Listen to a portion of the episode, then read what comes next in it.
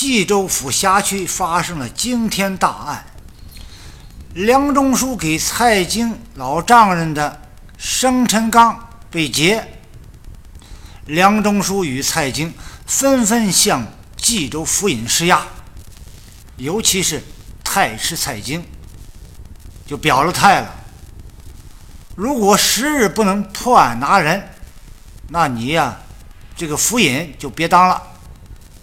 就先让你去沙门岛走一遭。这个沙门岛在什么地方呢？沙门岛历称庙岛群岛，在现在的山东省烟台市长岛县境内。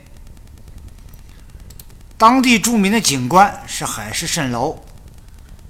在宋元时期，是流放罪犯的地方。这冀州府尹算是倒了大霉了。府尹信的话，你们抢谁不行啊？非抢蔡氏的东西。俗话讲，上不紧则下慢。蔡京一施压，冀州府立马行动，迅速成立了生辰纲专案组。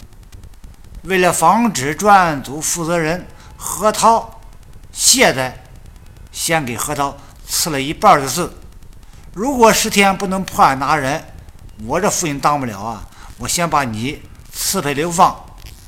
冀州府尹这次也发了狠了。生辰纲大劫案发生都十多天了，人早跑没影了，去哪里破案啊？任何线索没有。这个专案组组长何涛就闷闷不乐，有心一头撞死，也活该这何涛走运。何涛有个弟弟叫何清，关键时刻为何涛提供了一条破案线索。何清与何涛讲，自己呀有线索。何清怎么说的呢？何清拿出一份安乐村王家酒店的登记簿来，告诉何涛，自己前几天在酒店为住宿客人帮忙登记时，发现了有晁盖七八个人住过店，但是登记的名字并不是晁盖，而且籍贯也不是东西村。而转过天，又看见一个叫白胜的挑着酒说去卖醋。后来黄吉岗事件一发生，觉得肯定与这伙人有关系。我想着这个登记簿啊对你有用，所以说我就留了一份。晁盖咱不能轻易惹，你把白胜抓了一问就知道了。何涛一听这个，恨不得抱着弟弟连啃两口，真是帮了大忙了。要不怎么说有福之人不用忙，无福之人跑断肠啊？何涛立即带人到白胜家，控制了白胜，并全方位搜查白胜家，真的搜出一包金银来。于是连人带金子。带到县衙，立马汇报府尹，府尹立即就提审了白胜。一开始啊，白胜是东扯西拉，拒不承认。府尹见白胜如此，心想啊，你们这帮人啊，就因为你们，我这个官儿他当不了了，现在还狡辩。给我上刑，于是就给百姓上了刑了。小说交代，连打了四顿，打什么程度呢？白胜被打的皮开肉绽，鲜血迸流。但是白胜啊，嘴还挺硬，还是没说。府尹于是就诈白胜，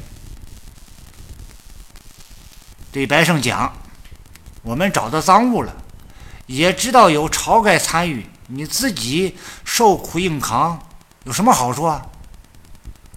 白胜还是不讲。府尹也发了狠了，今天我必须要撬开你白胜的嘴，继续给我打。白胜啊，终于扛不住了，心说：“大哥，你别怨我，小弟真是撑不住了。”于是白胜就交代了，有晁盖，还有其余几个人自己不认识，怎么怎么怎么怎么地。府尹于是把白胜关入死牢，立即派人捉拿朝天王。冀州府尹抓住了犯罪嫌疑人白胜，对白胜进行拷打的行为，按现在刑法也构成了犯罪。构成什么犯罪呢？我国刑法第二百四十七条规定，司法工作人员对犯罪嫌疑人、被告人实行刑讯逼供的，处三年以下有期徒刑或者拘役；致人伤残死亡的，依照本法第二百三十四条、第二百三十二条规定的故意伤害、故意杀人罪，定罪从重处罚。小说中，专案组何涛抓住了犯罪人嫌疑嫌疑人白胜，报告了府尹，因为蔡京限期十天破案，而官府又不敢直接招惹晁盖，府尹为了让白胜指认晁盖参与作案，好对晁盖进行捉拿，对白胜进行上刑，